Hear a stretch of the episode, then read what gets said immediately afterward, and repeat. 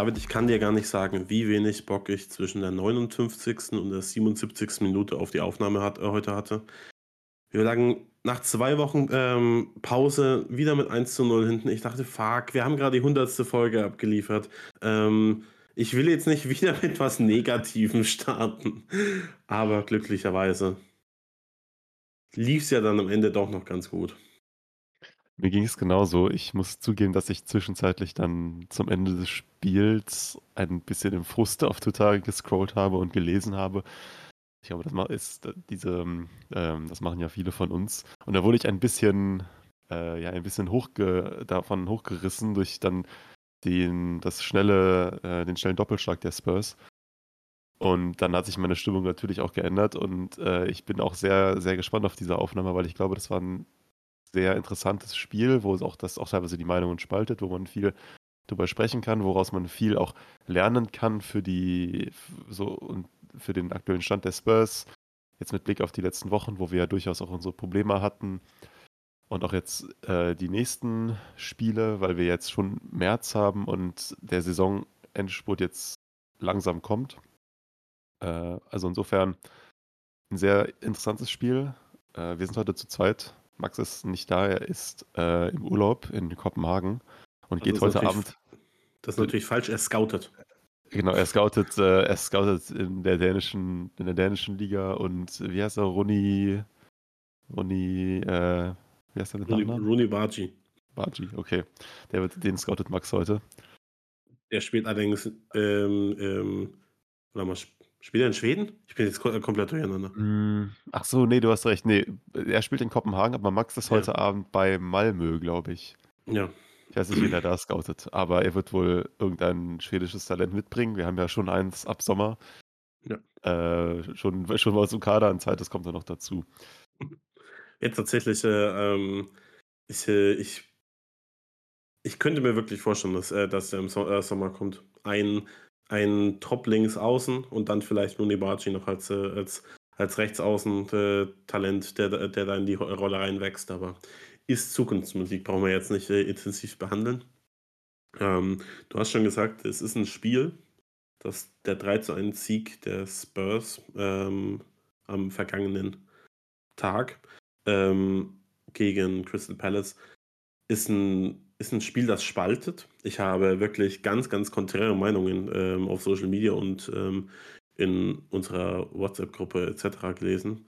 Ähm, ja, also deswegen ist es da, äh, tatsächlich äh, äh, ganz cool, dass wir, dass wir diese Aufnahme jetzt, äh, jetzt machen. Und ich habe ähm, das kann ich äh, schon vor, äh, vorneweg sagen. Ich habe auf Twitter dann extra noch gefragt, okay, was sind eure Takes zum Spiel? Und habe auch äh, da, mir davor noch ein paar rausgesucht, die ich so mhm. auf, äh, die ich gelesen habe, weil du hast wirklich die ganze Bandbreite an Meinungen gestern irgendwie ja. gelesen. Ja. Denn ähm, wir können ja direkt mal reinstarten in die erste Hälfte. Denn das ist wahrscheinlich primär die, die so kont kontrovers aufgenommen wird. Mhm. Ähm, das war ein einem, äh, ein, eine Halbzeit, in der man das einfach faktisch sich nicht viel, viele, viele Torschancen rausgespielt hat. Es waren ein paar, aber jetzt nichts äh, abgesehen von der einen Timo Werner Chance, der hundertprozentigen, die einfach machen muss. Ähm, ja. ähm, ist nichts riesengroßes rausgesprungen. Ähm, allerdings hat man im äh, Gegenzug eben auch vergleichsweise wenig zugelassen, eigentlich fast gar nichts. Also zumindest äh, keine Großchance. Wir haben in den letzten Wochen immer wieder äh, darüber gesprochen, dass wir, ähm, dass die, die Chancen, die wir zulassen, meistens Großchancen für die Gegner sind. Und das war in der ersten Hälfte definitiv nicht der Fall. Und äh, es gab einige Leute, die da ziemlich enttäuscht waren. Hey, da, dafür habt ihr jetzt zwei Wochen trainiert. Ähm, hat ihnen nicht gefallen. Ähm, Sie haben von zu wenig Kreativität äh, gesprochen ähm, und so weiter. Ja. Bevor ich meine Meinung dazu sage, was, was hast du denn von der ersten Hälfte gehalten? Also, ich fand die erste Hälfte eigentlich, ähm, mit ein paar Sternchen ganz gut, hat mir gut gefallen. Am Anfang war haben sich beide Mannschaften so ein bisschen abgetastet, aber dann fand ich, dass wir das eigentlich, äh, nach dieser Anfang nach diesem kurzen Abtasten ganz gut gemacht haben. Also, muss dazu sagen, Palace war stand sehr, sehr tief und kompakt. Teilweise gegen den Ball entweder im 5-4-1 oder im 5-2-3. Wobei ich glaube, in der ersten Halbzeit waren sie eher im 5-4-1 mit Mateta, der dann vorne äh, alleine war und dann dahinter zwei sehr, sehr kompakte, ähm, kompakte Linien. Und das ist ja generell so ein Thema der letzten Wochen gewesen, dass wir uns schwer tun, dass wir nicht kreativ genug sind, dass wir uns keine guten Chancen mehr erspielen. Und ähm, ich fand eigentlich, dass auch wenn der Output vielleicht nicht so war, wie man sich das erhofft hatte, dass man schon der Mannschaft angesehen hat, dass sie es wirklich versucht hat. Und ähm, dass sich immer wieder Spieler zwischen die Ketten haben fallen lassen, angeboten haben, versucht haben, ähm, Aktionen zu kreieren. Das heißt, das hat mir gut gefallen. Ähm, das war dann so zwischen Minute, ich weiß nicht, vielleicht so fünf oder Minute zehn bis ungefähr Minute 35, Minute 40. Also so zum Anfang und zum Ende der ersten Halbzeit ist es dann so wieder ein bisschen eingeschlafen. Das hat mir nicht so gut gefallen. Zwischendurch, aber durchaus, ähm, durchaus ganz gut. Äh, was mir nicht so gut noch, was mir noch nicht so gut gefallen hat, ist, dass in meinen Augen Mut und Wille gefehlt haben, vor allem vom Mittelfeld, dass wenn ich zu statisch war, den Ball auch mal nach vorne zu tragen. Es gab viele Situationen, wo theoretisch Raum da war, wo dann lieber der Rückpass gespielt wurde oder nochmal neu, nochmal Neuaufbau hintenrum. Und da, da nehme ich vor allem Spieler wie, ben, Spieler wie Bentancur oder auch Bisuma in die Pflicht nehmen, die mir nicht ganz so gut gefallen haben. Bisuma besser als vielen der letzten Spiele, aber immer noch nicht in der Form, in der er zu Saisonbeginn war. Gerade Bentancur, und das ist ja auch generell eine Kontroverse gewesen vor dem Spiel, dass viele Leute sich gewundert haben, okay, warum startet nicht Saar? Weil ja Bentancur generell in den letzten Wochen so ein bisschen off war. Und ähm, äh, Ange hat dann nach dem Spiel gesagt, dass Saar, glaube ich, noch ein bisschen Rückenprobleme hat, das so ein bisschen auskuriert, nachdem er da vom Afrika Cup wiedergekommen ist. Das heißt, hat er auch eine Erklärung geliefert. Aber mir hat tatsächlich diese Dynamik gefehlt, gerade eines Papessars, der den Ball ja sehr gerne auch nach vorne trägt. Ähm, und diese, diesen raumgewinnenden Ballbesitz, diese raumgewinnenden Pässe, ähm, wie man das immer so schön in dem, in dem äh, Stats-Sprech sagt. Ja, also ich kann da von vieles unterschreiben. Also gab, äh, äh, gab auf Twitter, habe ich äh, häufiger die ähm, Postecoglou raus, äh, äh, raus Zitate gelesen in der ersten Hälfte. Die konnte ich wirklich zu gar keinem Zeitpunkt, also ich kann die sowieso nicht ähm, nachvollziehen, aber ich dachte mir so, mal gucken wir ein anderes Fußballspiel. Ich fand nämlich die erste Hälfte wirklich gut. Also deutlich, deutlich besser als in den vergangenen Spielen. Ähm, du, äh, wir hatten unfassbar viel ähm, Spielkontrolle. Also ich glaube, wir hatten zwischenzeitlich 80% Ballbesitz. Mhm. Ähm, äh, von Palace kam prinzipiell gar nichts. Ähm, wir haben super wenig zugelassen, zumindest eben keine, keine großen Chancen. Ähm, und haben, äh, hatten zumindest, also ich äh, hatte immer das Gefühl, okay, es könnte was äh, kreiert werden. Es ist nicht so, dass, äh, dass wir den, äh, die komplette erste. Hälfte über massiven Druck ausgeübt haben, aber da, äh, wir hatten viel vom Ball, wir haben ihn, wenn wir ihn verloren haben, schnell wieder gewonnen. das Gegenpressing hat gu gut funktioniert und es hat, die erste Hälfte war für mich deutlich reifer, als mhm. das in den vergangenen ja. ähm, Wochen ähm, war, es hat sich wieder mehr nach einem Top-Team ange äh, angefühlt, das vielleicht so ein bisschen, das auf jeden Fall noch äh, Luft nach oben hat. Äh, denn ähm, ich glaube, man muss trotzdem einen Hauch mehr Risiko gehen, ja, ähm, ja. als wir das, äh, das gemacht haben. Aber es war deutlich besser als vorher. Also ähm, ist wirklich, also wir haben, wir haben Pellets zu nichts kommen lassen Und äh, wenn, wenn wir jetzt noch ein, eine gewisse Ausgewogenheit äh, reinbekommen, dass wir in den richtigen Momenten noch ein bisschen mehr Ris Risiko gehen können, sodass ähm, dass, äh, dass wir dann vielleicht doch noch ein bisschen mehr ähm, äh, Torchancen kreieren, dann glaube ich, wird das richtig, richtig gut. Das, diese erste Hälfte war für mich eine sehr gute Basis, auf der wir in den nächsten Wochen und dann auch in der äh, Sommerpause aufbauen können. Ja. Denn ja, ja das, war, das, das war wirklich, wirklich ordentlich. Crystal Palace ist, eine, ist ein gutes Team, was ähm, ultra tief stand, wie du schon gesagt hast, was unfassbar schwer ist aufzubrechen. Und ähm, was und die haben durchaus gute, gute äh, Offensivspieler. Klar, ihr vielleicht bester Ulisse war nicht dabei, fehlt, äh, fehlt verletzt, aber ähm, Ese hat, hat beispielsweise auch gespielt und abgesehen vom Tor kam von ihm prinzipiell auch nicht viel.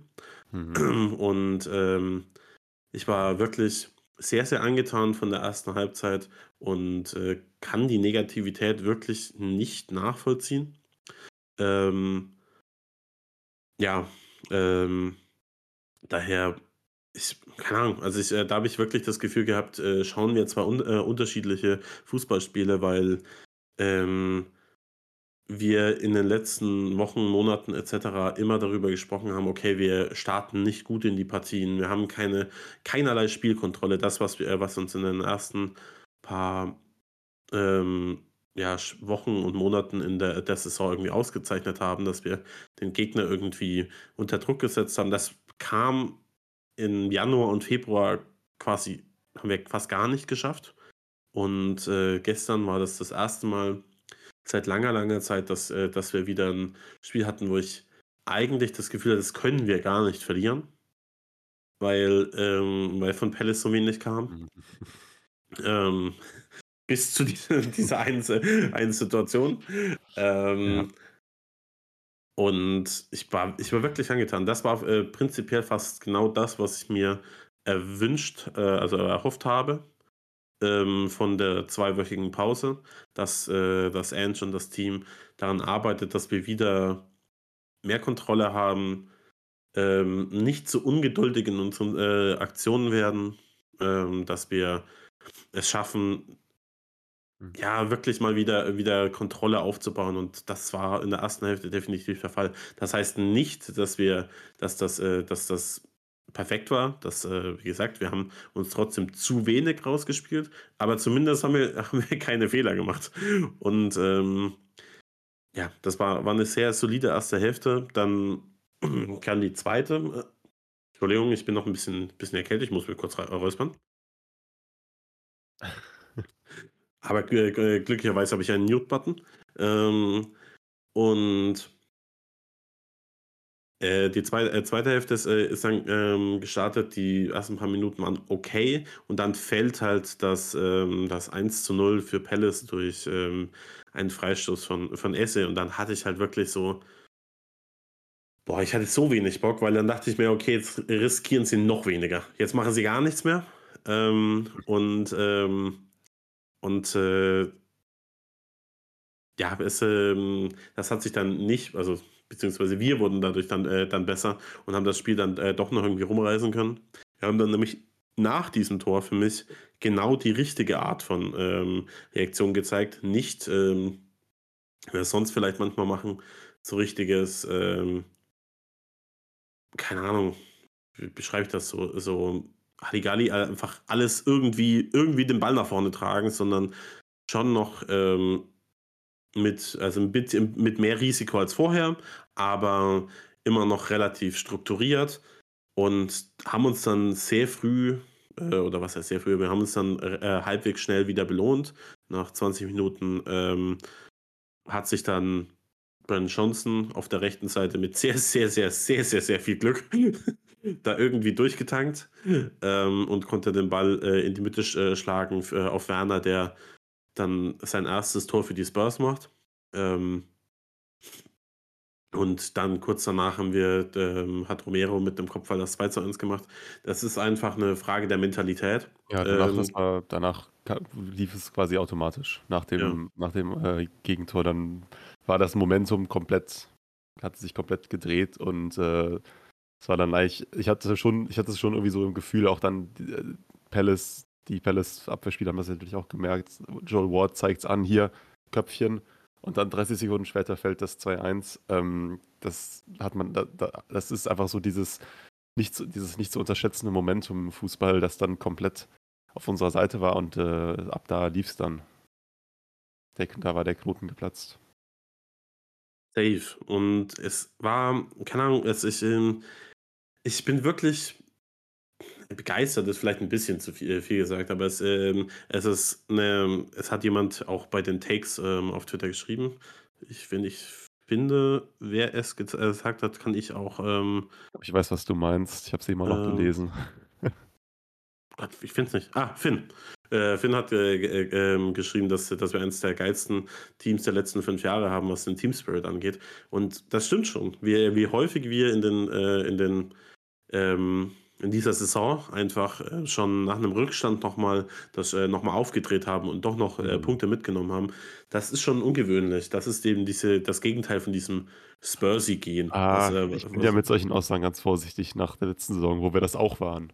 Im ersten. Ich erinnere, ich erinnere an die erste, äh, an die äh, Hinrunde 2022 unter Conte ja. damals, wo wir auch jedes Spiel 2-0 hinten waren, gefühlt und dann noch 3-2 gewonnen haben. Da haben auch alle gesagt, ja, Mentalitätsbeasts, äh, Spursy no more und dann kam in der Rückrunde der Kollaps. Naja. Aber fair enough, aber da haben wir halt einfach keinen guten Fußball gespielt. Also da haben wir zu keinem Zeitpunkt ja, Fußball ja. gespielt. Das war einfach nur, wir haben diese Spiele irgendwie gewonnen oder Punkte mitgenommen, aber keiner wusste wie. Ja, und ähm, jetzt ist es halt mehr äh, auf diese komplette Saison bezogen. Wir spielen ordentlichen bis guten Fußball und äh, können dann trotzdem äh, noch dieses, äh, das, äh, das oben draufsetzen. Das ist dann halt was anderes. Weil das andere, also keinen guten Fußball spielen, aber äh, spät Punkte holen, ist nicht so ein bisschen, ist wahrscheinlich nicht sustainable. Irgendwann bricht es dann halt zusammen. Ähm, aber wenn du guten Fußball spielst und äh, dann immer noch an dich glaubst, dann, dann kann sich das auch schon wirklich über, über eine Saison hinweg oder eben auch über ein Jahr hinweg ähm, an, ähm, aufstauen und dich tragen. Und das ist tatsächlich auch ein ganz, ganz elementarer Punkt, den wir für die nächsten Jahre brauchen.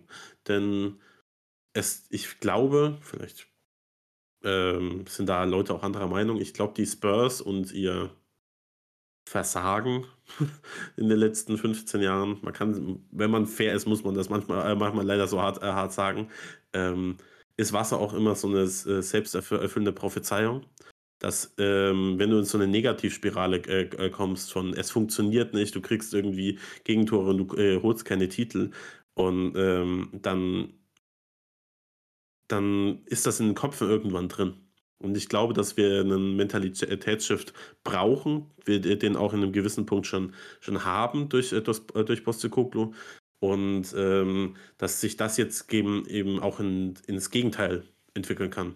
Dass ähm, wir mit gutem Fußball ähm, eben, dass wir guten Fußball spielen und dass er uns dann so trägt, dass wir auch dann glauben, hey, wir können dann 95. Minute immer noch das Siegtor machen. Und wenn das dann klappt, dann baut sich so ein Selbstbewusstsein auch auf in der Mannschaft. Und mhm. ich äh, daher bin ich, äh, bin ich definitiv äh, der Meinung, dass wir, dass wir schon eine gute Truppe da, äh, äh, zusammen haben und dass uns das durchaus helfen kann. Und ja. Ja, ja Christopher, Christopher hat was ganz Ähnliches geschrieben, was du äh, eben schon erwähnt hast. Das würde ich gerne noch kurz mit einbringen, weil ich dem auch zustimme und es klang eben bei dir schon mal so durch. Er schreibt äh, auch, dass wir gerade eben vor allem Sicherheit suchen und auch etwas risikoavers sind, das natürlich Kreativität kostet, aber man eben auch nichts zugelassen hat. Und das jetzt eben eine Phase ist, in der man äh, das, ist diese, das, das lernen muss. Und ähm, wenn die Sicherheit, er schreibt, wenn die Sicherheit erstmal da ist, kann wieder das äh, Risiko erhöht werden. Das hast du eben so oder so ähnlich auch schon mal gesagt. Und ähm, das finde ich einen sehr richtigen Gedanken äh, den, ich, äh, den ich teile. Ich schaue gerade noch, was sonst noch für Zuschriften gekommen sind. Viel zu Brandon Johnson, ich glaube, den sollten wir nochmal hervorheben. Ja, okay. Der mit einfach jetzt schon zum wiederholten Mal äh, mit seiner Dynamik und Frische von der Bank und auch dem, dem Einsatz und Willen. Und gerade das hat man ja beim Ausgleich wirklich exemplarisch gesehen, dem Hinterhergehen, äh, das Spiel maßgeblich beeinflusst hat. Ein richtig und, guter BJ gestern. Genau, diesen, äh, diesen, äh, Moment, diesen Momentumshift äh, ja, mit, mit initiiert hat. Ja, ähm, ich habe mich in der ersten Hälfte auch sehr über Kulusewski aufgeregt. Der, der muss für mich in, der, in diesem Zusammenhang auch erwähnt werden. Und ähm, äh, Dance Gray, deinen realen Namen kenne ich nicht, deswegen zitiere ich dich so, hat auch geschrieben, Johnson größer Kulusewski. Und auf der rechten Flügelposition muss ich da, glaube ich, mittlerweile auch einfach zustimmen. Von Kulusewski kam so wenig, ähm, hat so wenig kreiert.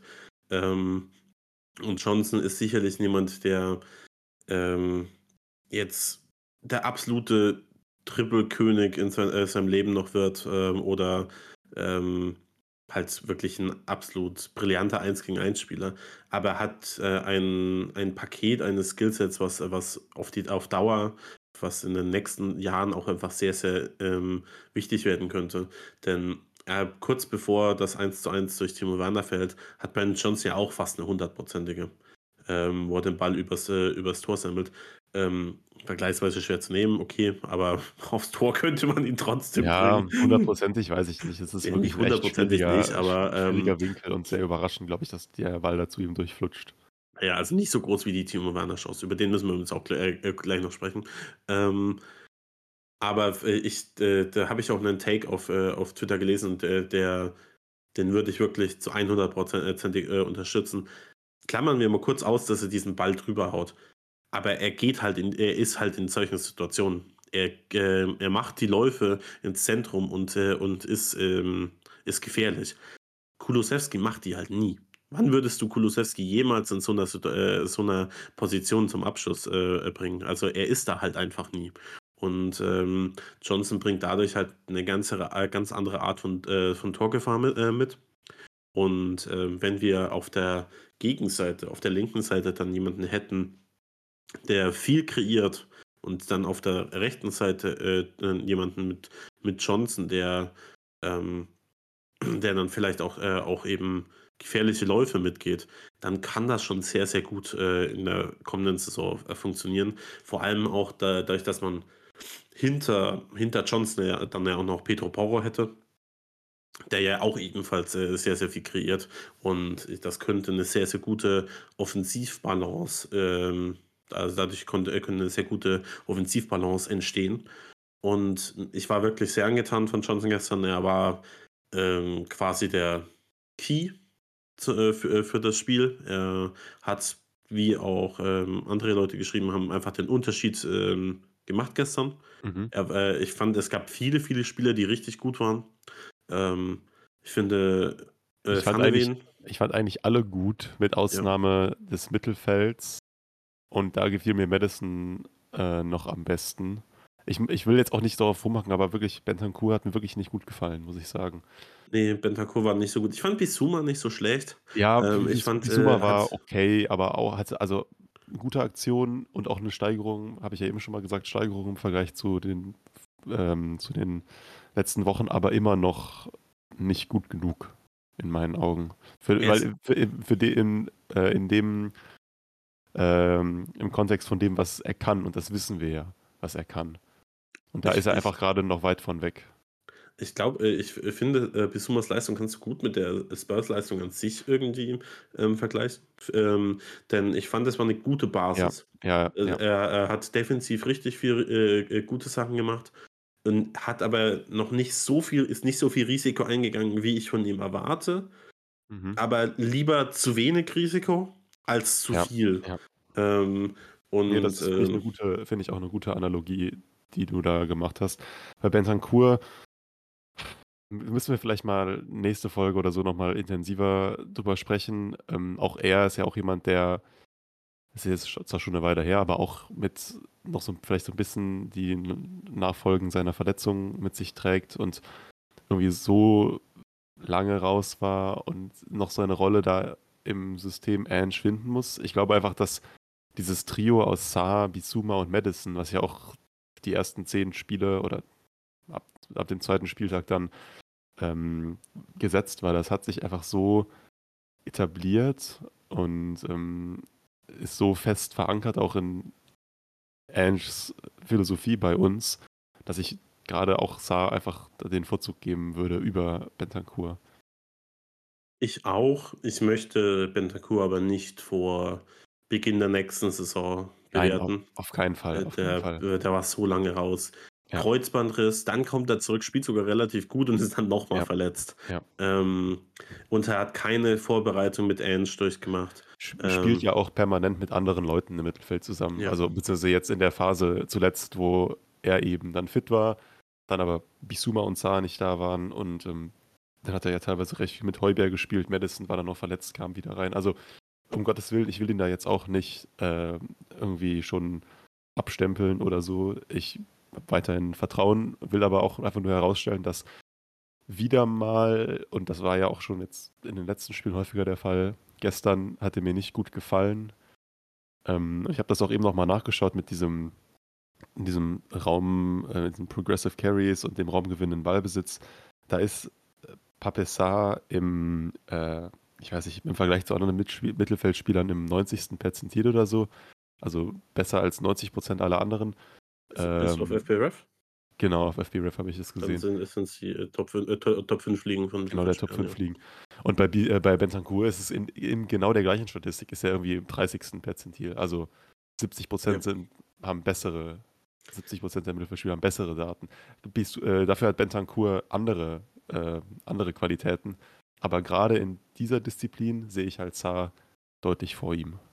Safe. Also ähm, äh, ähm, ist jemand, der ultra pressing-resistent ist, da auch deutlich besser als, ähm, als ähm, äh, Papessin. Es gibt ja auch einen Grund, warum, ähm, warum Ange ihn häufiger als Sechser eingesetzt hat. Einfach weil, weil er für sein System vielleicht da sogar einen Hauch besser aufgehoben sein könnte, viel konjunktiv.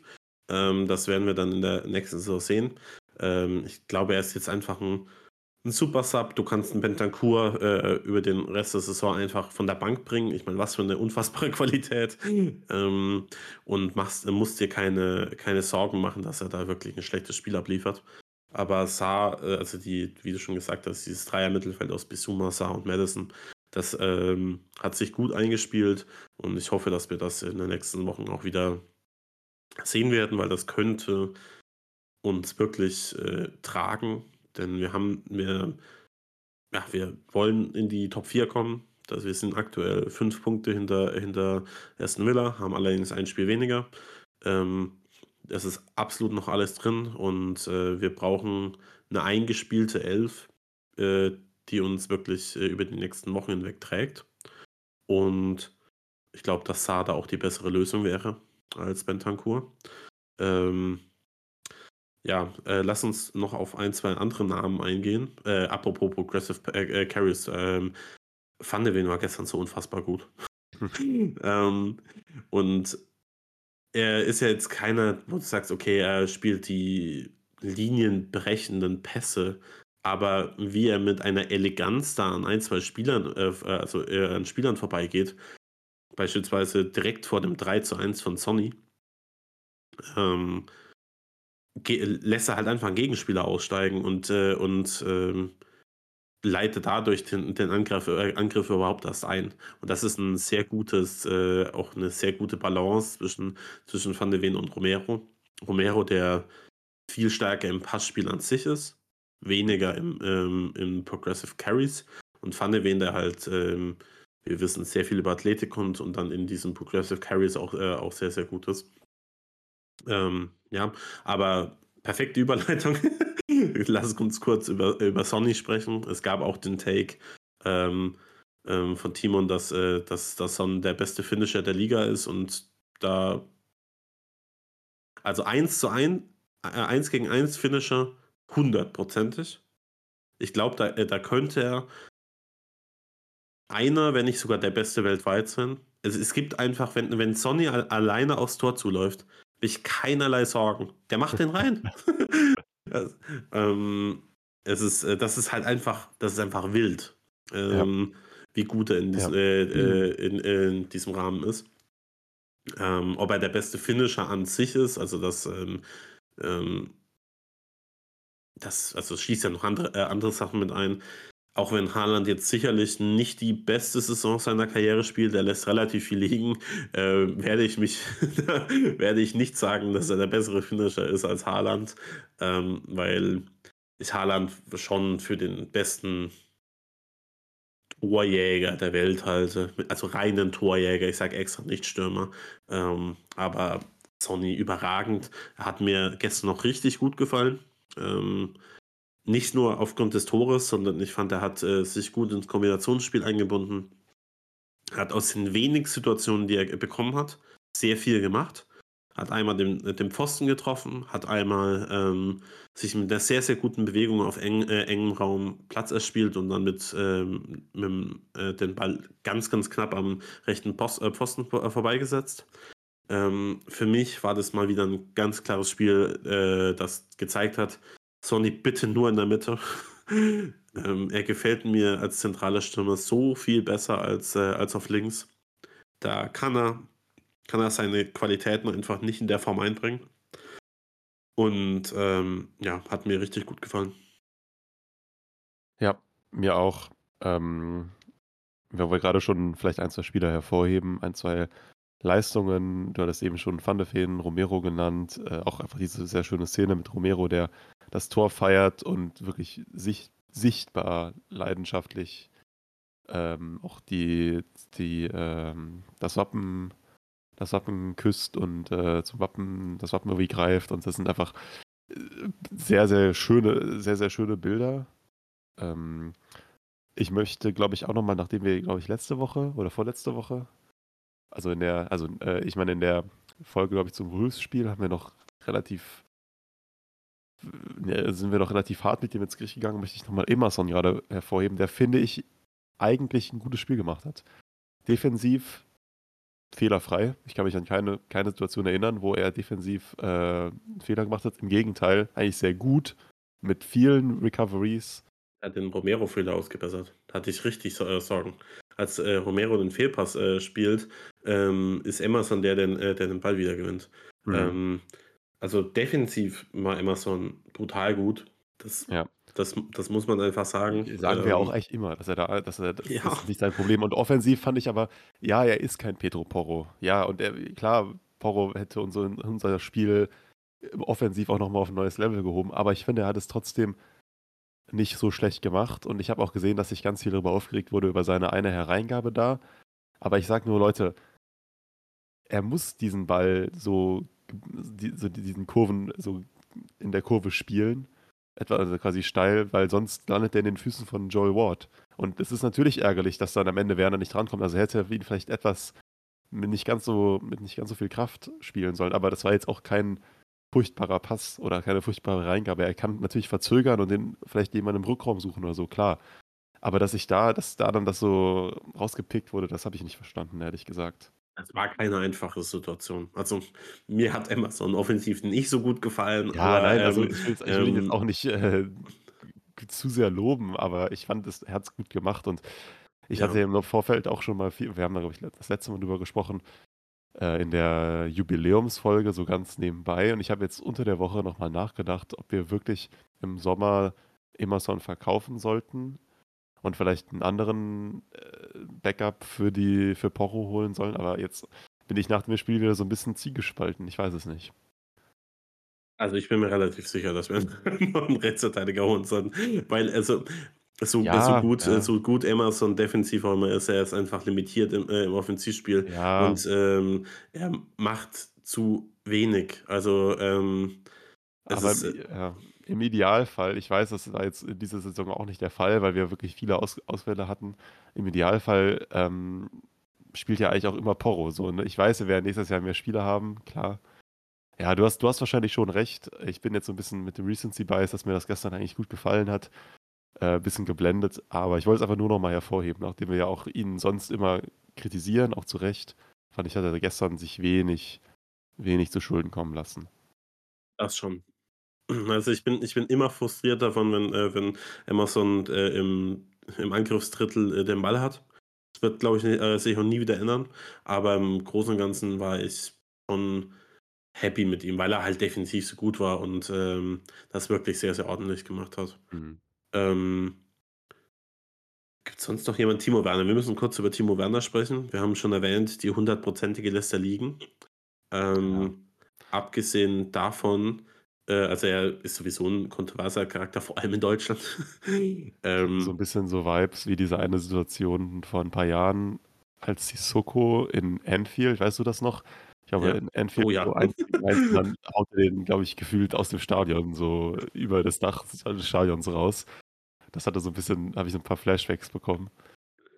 Ähm, ich fand Timo Werner gestern nicht so schlecht.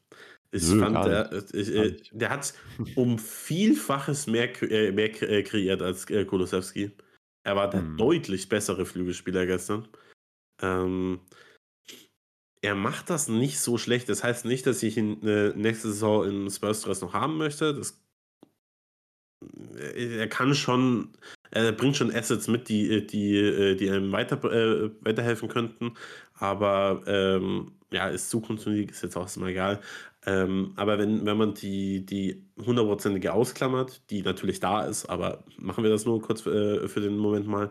Ähm, er hat ein paar ganz ordentliche äh, Situationen kreiert. Er, hat, äh, er macht häufig diesen Move. Äh, er dribbelt links an und spielt dann zwischen zwei Spielern hindurch, äh, häufig auf, auf Madison. Und das hat gut geklappt. Dann waren wir plötzlich im Strafraum.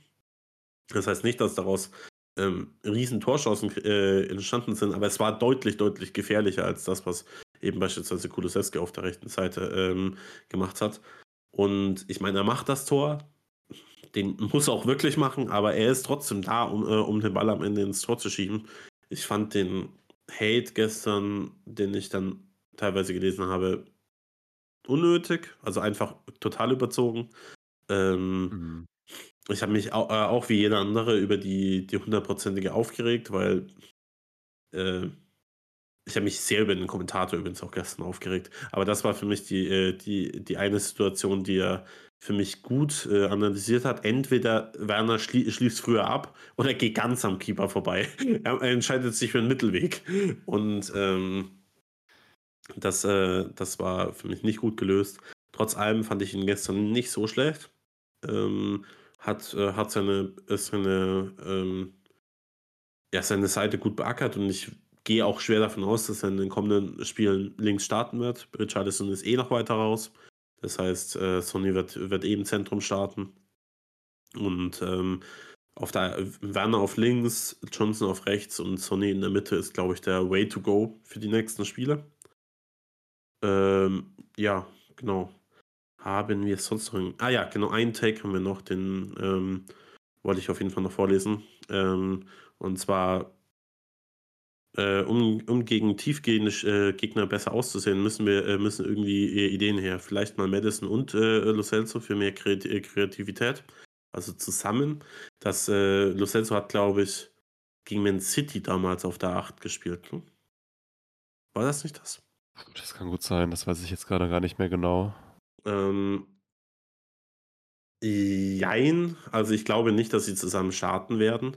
Und äh, wir haben jetzt auch schon aufgearbeitet, prinzipiell fand ich, äh, fanden wir ja die, die Partie gar nicht so schlecht von der ähm, auf die.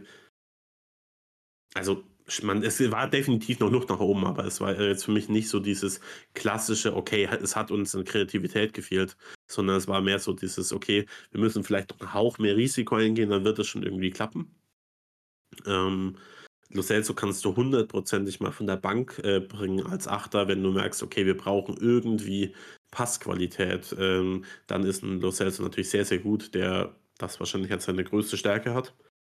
Und ähm, aber ich glaube nicht, dass er das, das Profil mitbringt, um wirklich unser, unser Achter zu sein auf lange Sicht. Das ist einfach äh, eine andere Rolle. Das ist jemand, der den Ball eher tragen tragen soll zwischen den Linien, so wie, wie Sardas bei uns in der, im Laufe der Saison häufig gemacht hat. Äh, grundsätzlich glaube ich aber, dass äh, Gio Männer fit bleibt, noch sehr wichtig werden könnte im Laufe der Saison, weil wir werden gegen viele tiefstehende Gegner spielen und ihn dann bringen zu können ähm, für einen Hauch mehr Kreativität, das könnte, das könnte schon wichtig werden. Gut, wie, wie weit sind wir überhaupt in der Folge? Wir sind bei 40 Minuten. Haben wir noch irgendwas Großes zu besprechen? Eine Sache noch. Hm? Ähm, nicht zum Spiel direkt. Das Spiel ist, glaube ich, damit abgeschlossen. Wir sind äh, haben ganz wichtige, ganz wichtige drei Punkte am Ende auch verdient. Äh, du hast es eben schon mal kurz erwähnt. Fünf Punkte Rückstand auf Aston Villa, allerdings bei einem Spiel weniger. Und jetzt kommt das nächstes Wochenende dann zum, äh, zum Showdown im Villa Park zum direkten Duell. Ich glaube, das ist dann, das ist psychologisch schon sehr wichtig. Ich glaube, wenn, selbst wenn wir verlieren, können wir immer noch Villa einholen, weil wir, wie gesagt, auch ein Spiel weniger haben, dann sind es acht Punkte. Aber es wird natürlich schwierig. Ja. Wenn wir natürlich gewinnen, haben wir es in eigener Hand, an Villa vorbeizuziehen und es ist, hat auch psychologisch natürlich einen sehr großen Effekt. Also wirklich ein immens wichtiges Spiel kommende Woche. Ähm, und äh, der, der letzte Punkt, den ich vielleicht noch ansprechen möchte, ist, wir haben gestern schon kurz darüber gesprochen, die Atmosphäre im Stadion. Und das ist oh, leider, ja. kein, leider kein schönes Thema. Ich hatte eben schon mal gesagt, dass so zwischen in der ersten Halbzeit, so gegen Anfang und Ende, wir wieder so ein bisschen zu sehr verwaltet haben und da so ein bisschen die Energie raus war. Und das hat man auch, das spiegelte sich dann auch im Stadion wieder. Es ist immer, ich weiß, es ist immer nicht, es ist immer ich mag das nicht von aus der Ferne, wenn man vom TV sitzt, sich Urteile zu erlauben über die Stimmung im Stadion. Aber ich fand das gestern schon sehr, sehr auffällig, dass gerade in der ersten Halbzeit, und ich verstehe auch, dass die Mannschaft wenig Grund gegeben hat, sonderlich leidenschaftlich und emotional auf den Rängen zu sein, aber es war totenstill im Stadion. Und ich habe wirklich mal, also man blendet das ja manchmal so aus, wenn man vom vom Bildschirm schaut oder so, dass man das sowieso Hintergrundgeräusch irgendwie nicht so wahrnimmt. Aber ich habe wirklich mal aktiv darauf geachtet, so gegen Ende der ersten Halbzeit von Minute 36 an bis zum Halbzeitpfiff war kein einziger Gesang. Und es waren auch nicht mal, also ich meine, gut, man, vielleicht hat, hat man manches auch noch nicht gehört, aber auch nicht mal irgendwie ein kurzer Versuch, mal irgendwie was zu starten und dann ebbt das wieder ab. Es war nichts, gar nichts. Und das hat ja. mich wirklich ein bisschen erschrocken. Und du sagst das ja immer so schön, Felix, dein, deine deine Sicht auf dieses ganze Thema, ähm, haben wir, glaube ich, auch schon mal im Podcast besprochen, dass in England die Fankultur eben ganz situativ äh, oder ganz situationsabhängig eben mit ihren Gesängen auf das Spielgeschehen reagiert. Und es kann super laut sein, wenn, es kann super laut und mitreißend sein, aber es kann eben auch ins andere Extrem gehen. Und das hat man, finde ich, gesehen. Und es war ja auch schon gegen die Wolves, dass danach wirklich auch auf, also ich glaube, dass wenn wir jetzt gegen Palace verloren hätten, würden die Leute da wieder drüber schreiben. Der Sieg täuscht uns ein bisschen drüber hinweg, aber auch gegen die Wolves haben wir nach dem Spiel massiv viele Leute in den sozialen Medien geschrieben, dass das, dass niemand quasi wirklich äh, up for it war, wie man so schön sagt im Englischen. Dass das ganz schlechte Stimmung war. Und das hat sich dann teilweise bei Spiel gegen Palace in der ersten Halbzeit so ein bisschen wiederholt. Gegen Ende alles wieder gut, klar, verständlich. Und das redet dann wahrscheinlich auch nicht so, redet man auch nicht so drüber jetzt. Aber mir ist es aufgefallen und ich fand es doch schon erschreckend. Ja, das ist einfach. Es ist halt, äh, wie, wie, wie willst du es lösen? Das äh, funktioniert prinzipiell eigentlich nur über äh, eine organis äh, organisierte Fanszene, die dann eben auch dafür sorgt, dass Stimmung, äh, Stimmung im Stadion ist, wenn, wenn nichts auf dem Platz passiert. Das ist halt in Deutschland und Co. ist das halt der Fall. Da wird halt Stimmung gemacht, egal was passiert. Und ähm, ich ich glaube nicht, dass es passieren wird, aber das ist was, was ich mir für die Spurs definitiv wünsche, weil sonst ähm, passiert das halt nicht, weil sonst entsteht sowas immer organisch oder es entsteht halt wie ähm, vergangene, im vergangenen Spiel gar nicht. Und es war halt wirklich totenstill. Und das. Ja. Ich meine, es, ist, ich, es waren bestimmt auch, es werden auch bestimmt Leute diese Folge hören, die im Stadion waren und bitte äh, ähm, äh, fühlt sich jetzt nicht angegriffen. Denn wenn wir im Stadion gewesen wären, wäre es genau das gleiche gewesen. Ist ja nicht so, als hätten wir dann ähm, alleine groß rumge äh, rumgekrölt. Das ist halt, äh, aber es ist so ein grundsätzliches Problem, was, äh, was die Spurs vielleicht angehen könnten, weil ich finde, sie haben, sie machen ja mehr. Also sie äh, versuchen ja irgendwie mehr Stimmung ins Stadion zu bringen. Also jetzt be beispielsweise diese Trompete als Beispiel oder es gibt diesen Trommler, ähm, die, die beide irgendwie so einen gewissen Flair mitbringen. Ähm, aber es wäre natürlich noch besser, wenn wir irgendwie einen Vorsänger hätten oder so, der ähm, die das Stadion mal einmal anpeitscht, wenn die ähm, wenn die äh, wenn das Team das braucht. Und ja, aber ich glaube, da äh, viel mehr brauchen wir dazu jetzt gar nicht mehr sagen. Das war ähm, aber es war, war gut, dass du es mal, äh, mal erwähnt hast, weil ja, mich hat es äh, mich hat's auch gestört und genau, wir haben ähm, ja in der vergangenen Folge, in der 100. Übrigens, wer die noch nicht gehört hat, bitte holt es nach. Es hat ultra viel Spaß gemacht. Ähm, haben wir ja einige äh, Quizfragen eingeschickt bekommen ähm, von Christopher und wir haben, haben die einfach nicht alle geschafft. Aber das wollen wir natürlich nachholen. Wir machen jetzt äh, heute mindestens eine, bestenfalls zwei. Ähm, und ja, genau. Wollen wir einfach mal reinhören? So, jetzt eine Frage, die vielleicht ein bisschen äh, komplizierter zu beantworten ist. Ihr seid ja der deutsche Tottenham Podcast, deshalb geht es jetzt um Tottenham und Deutschland. Gegen wie viele deutsche Vereine hat Tottenham international gespielt? In Pflichtspielen und nicht im Intertoto Cup, also äh, in den drei klassischen Europapokalwettbewerben. Gegen wie viele deutschen Vereine hat Tottenham gespielt? Ihr könnt ja gucken, wer am nächsten dran ist. Ich sage die Zahl, ihr könnt ja tippen. Oder ihr könnt ja auch äh, euch überlegen, ob ihr die benennen könnt, welche das sind. Uh, das ist eine schwierige Frage. Ich glaube, dass wir nicht auf alle kommen werden, aber wir können ja mal versuchen, zumindest, äh, zumindest nah dran zu kommen. Yes. Ähm, ich also, meine, wir können, ja, wir können ja mal ein paar aufzählen, äh, die wir, was genau, wir die wir auf, auf jeden Fall wissen. Also äh, Eintracht Frankfurt, FC Bayern München, Borussia Dortmund, RB Leipzig jetzt in den letzten paar Jahren allein schon. Genau. In die, den letzten vier Jahren. Die sind, genau. die sind fix. Das sind die, auf ähm jeden Fall vier feste Mannschaften. Dann haben wir vor, ich weiß, dass wir, weiß auch, dass wir vor ein paar Jahren, aber das ist jetzt auch irrelevant, weil wir haben schon Dortmund genannt, aber vor ein paar Jahren haben wir auch mal in der Europa League gegen Dortmund gespielt. Das war, glaube ich, so 2015 ungefähr, 2016. Haben wir auch mal gegen Leverkusen in der Europa League oder so gespielt? Kann mich nicht dran erinnern. Also es, ähm... Warte, nein, Moment, warte. Leverkusen haben wir in der Champions League gespielt, in der Saison 16, 17.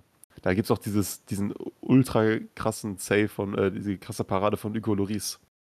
Ah. Das war in ja. Wembley, die Saison, wo wir die Champions League in Wembley gespielt haben. Okay, das heißt Leverkusen, Eintracht Frankfurt, Bayern München, Borussia Dortmund und RB Leipzig sind jetzt bei fünf.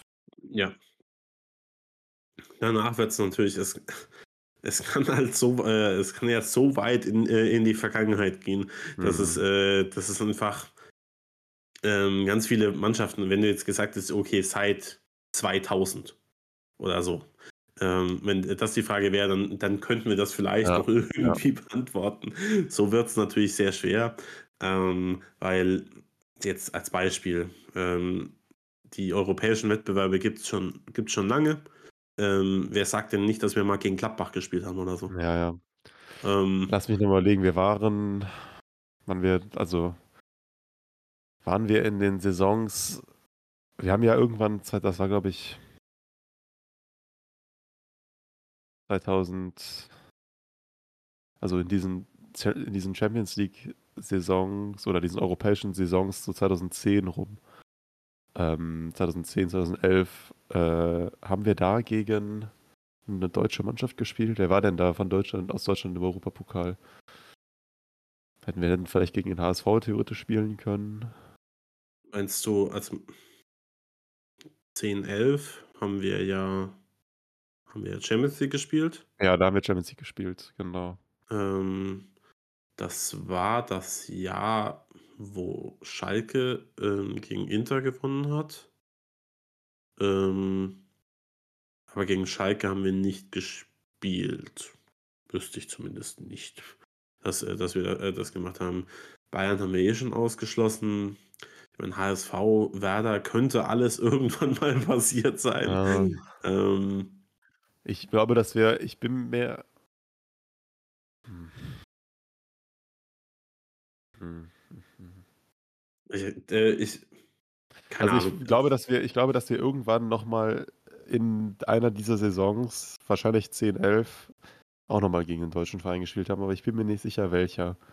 Also, wir können ja Ja. auf jeden Fall schon mal sagen, diese 5 plus noch ein Team 6. Ich glaube, es war entweder der HSV oder Werder Bremen. Ich bin mir aber nicht ganz sicher. Na ja, aber es gibt ja noch 'n paar Jährchen vorher. Ja, ja, Also klar. Also, da davor bin ich dann auch raus, glaube ich. Ich glaube, also, wir haben sicherlich irgendwann in den 90ern oder in den, äh, achtz 80ern oder 70ern auch schon mal gegen deutsche Mannschaft gespielt. Das kann ich das weiß ich aber nicht mehr. Wollen wollen wir einfach 'n Tipp abgeben? Also, ich, äh ich würde jetzt, äh, schä schätzen, wir haben 5 hundertprozentig, äh, sicher. Mhm. Ähm, und, ähm, vielleicht noch 'n 6. Team und wir werden in den 40 Jahren vorher hundertprozentig auch gegen irgendwelche deutschen Teams gespielt haben. Ich sage jetzt, wir haben gegen insgesamt 11 gespielt. 11 deutsche Mannschaften. Hm. Ich sage, ähm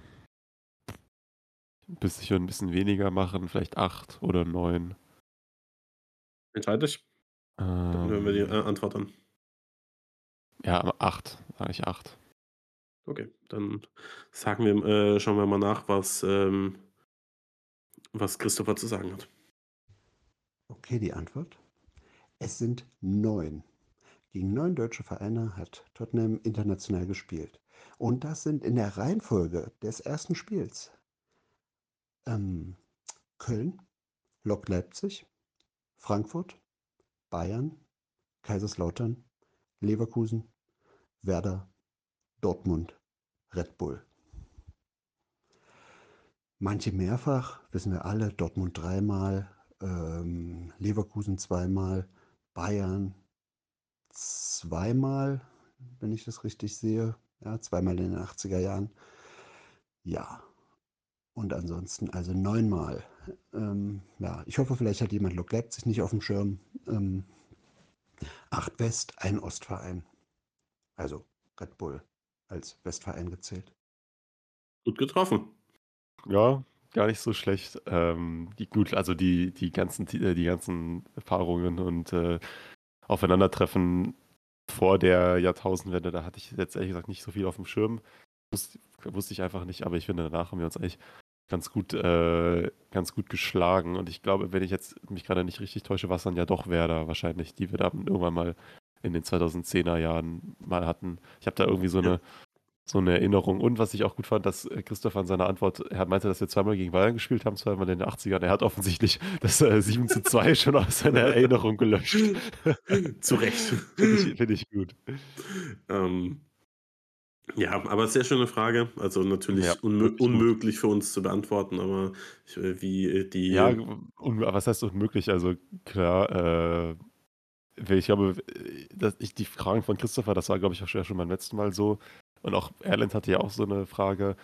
Ähm, das regt einen schon noch mal an, sich mehr auch mit der Geschichte auseinanderzusetzen und dann noch mal so 'n bisschen äh, bisschen tiefer reinzugehen. Auch so 'n Thema also dieses Thema, was jetzt Christopher grade hatte in seiner Frage, deutsche äh, Duelle gegen deutsche Teams. Das ist ja auch durchaus was, was wir mal in unserem Blog vielleicht mal so 'n Mhm. bisschen so 'n Rückblick, so 'ne Historie durchaus mal verarbeiten könnten. Also ein wirklich 'ne sehr, sehr coole Frage. Ja, also hat, äh, sehr viel Spaß gemacht. Machen wir die die nächste Frage auch noch? Okay, meine letzte Frage. Ähm, in diesem Jahr hat ja Tottenham, ähm, jetzt Werner von Red Bull geholt und davor Van de Ven aus Wolfsburg. Und da hatte ich irgendwie drüber nachgedacht, ähm, ja, wann hat denn Tottenham eigentlich das letzte Mal 'n Spieler aus Deutschland geholt? Und dann habe ich so nachgedacht und geguckt und dann habe ich gesehen, das ist tatsächlich nicht mehr passiert, seit sie Son geholt haben aus Leverkusen. Habe ich gedacht: „Hm, wer war denn das davor?“ Und dann habe ich zurückgeguckt und dann habe ich gesehen, das war Holtby von Schalke damals. Und jetzt die Frage an euch. Vor diesen 3 Spielern, also gut, äh, mit Werner 4 Spielern, die die letzten waren, die aus von deutschen Vereinen, ähm, zu Tottenham gewechselt sind. Wer war davor der letzte Deutsche nein, ah, falsch gesagt. Wer war davor der letzte Spieler, der von einem deutschen Verein zu Tottenham gewechselt ist? In Klammern, das hatte ich überhaupt nicht mehr aufm Schirm. Einspruch, Euer Ehren. Wieso? Kevin Wimmer ist auch von einem deutschen Verein äh, zu uns Spurs gewechselt. Stimmt, der ist, kam vom FC, ne? Ja. Ja. Äh, ich habe ich hab eine Idee, aber ich, bin, ich, also ich war mir eigentlich sicher, dass ich es irgendwie wusste oder hatte mir zumindest gedacht, okay, hm, das weiß ich, bis er dann gesagt hat, äh, dass er da gar nicht, dass er das gar nicht auf dem Schirm hatte. Dann war ich jetzt, jetzt bin ich verunsichert. Also ich Was ist meine, dein, was ist dein Guess? also ich meine, äh, ich gehe mal davon aus, dass Christopher die, äh, die deutschen Spieler auf dem äh, Schirm hätte. Ähm, warte mal. Warte mal, warte Also es mal, es warte geht mal, ja, warte es mal, geht warte ja explizit um Spieler, die aus der Bundesliga sind und nicht um deutsche Spieler. Habe ich doch richtig Okay, verstanden, ich, oder? ja, es geht, äh, geht um Spieler, die aus, äh, von einem deutschen Verein zu den Spurs gewechselt sind. Und ich weiß es. Also ich hätte jetzt, also gerade, er meinte, dass Louis Holtby war 2012, 2013? 2012. Und der letzte Spieler davor. Ich weiß es. Mein, mein Guess wäre gewesen, einfach weil ich, weil diese Jahre da so ein bisschen so ein, äh, ich nicht, so ganz genau das Transfergeschehen rekonstruieren kann, wäre mein Guess gewesen, Dimitar Berbatov, das war 2006 von Leverkusen. Aber es kann gut sein, dass dazwischen noch jemand ist, den ich einfach nicht auf dem Schirm habe. Äh, Kevin Prince Boateng. Oh Gott. Muss es ja sein. Also Oh. außer es ist noch jemand äh, da, äh, äh, danach, aber, recht. Du hast aber es muss ja, äh, mu Vor allem, muss wir ja, haben ja auch sein. letzte, letzte Folge noch über ihn gesprochen, dass er. Ja. Oh Gott. Aber Aber tatsächlich, tatsächlich so, ist ein äh, cooler Gedanke, weil je weiter du zurückgehst, weil es gibt immer ein paar, aber ähm, Berbatov, äh, hast du ja schon gesagt, äh, Boateng, also ich gehe mal davon aus, dass, äh, dass, dass Boateng danach war, oder? Nach Berbatov. Probably. Denke. Wir hören uns mal die Antwort Ähm, an, oder? Ja, wir hören uns einfach mal die Antwort an. Weil was, äh, eine, be eine bessere Antwort finden wir nicht. Okay, Antwort. Gilfi Sigurdsson ist damals, ein halbes Jahr vor Holtby, von Hoffenheim zu Tottenham gewechselt. Ja, das war was, was ich vielleicht aus naheliegenden Gründen irgendwie wegen dieser ganzen Geschichte dann bei Everton äh, verdrängt hatte. Ja, richtig. Ähm, Gifi Sigurdsson, das erste und letzte Mal, dass er hier in diesem Podcast Weil erwähnt ich, wird. ich wollte gerade auch sagen, dass ich nicht gedacht hätte, dass wir diesen Namen in diesem Podcast jemals erwähnen. Ähm, aber ich finde es gut, dass wir beide das nicht auf dem Schirm hatten. Und äh, in meiner Welt ist einfach Kevin Prince Boateng äh, Ja, die richtige Antwort. Ja, finde ich, äh, finde ich auch die viel, viel charmantere. ähm, ja, aber trotzdem vielen, vielen Dank, äh, Christopher, dass du die ganzen Fragen geschickt hast. Du hast auch noch eine Bonusfrage äh, geschickt, die machen wir jetzt heute nicht mehr. Vielleicht machen wir die äh, in der nächsten Folge. Ähm, ja, aber wie gesagt, vielen, vielen Dank, dass du, äh, dass du da so aktiv beteiligt warst. Äh, ihr, falls ihr mal irgendwelche Zuhörer mal Bock habt, ähm, eine Frage einzuschicken, ähm, dann schreibt uns auf Twitter, auf Instagram ähm, äh, oder mir privat, was weiß ich. Äh, ich äh, ihr findet mich sowohl auf Twitter und Instagram auf unter It's Felix Paul. Und ähm, dann könnt ihr, könnt ihr da mal, äh, mal schreiben, dann können wir, kann ich euch erklären, wie ihr das machen müsst. Aber ja, ich glaube, wir wo- werden in den nächsten Folgen äh, oder auf jeden Fall bis Ende der Saison auf jeden Fall immer wieder mal ähm, Quizzes machen, kleine. Weil ich finde, sie sind zum Auflockern zum Ende der, der Folge ein- einfach immer relativ schön. Und ja, hat mir auch wieder jetzt, jetzt wieder viel Spaß gemacht. Ähm, wir hören uns dann natürlich nach dem Villa-Spiel wieder. Hoffentlich mit keiner Niederlage. Ich, gl- ich glaube, Unentschieden würde ich wahrscheinlich so eher sogar jetzt schon unterschreiben. Ähm, das wäre okay. Ähm, Sieg wäre fantastisch. Ein, eine Niederlage wäre sehr crushend. Das würde nicht bedeuten, dass wir es nicht mehr schaffen könnten, wie du schon gesagt hättest. Aber psychologisch wäre es natürlich ähm, einfach für Villa total wichtig und für uns natürlich ziemlich scheiße. Ähm, ja, ich hoffe, ihr genießt ja, den vielleicht kommenden Frühling, der so langsam rausguckt. Ähm, und habt eine schöne Zeit. Und bis dahin, Common News Verse.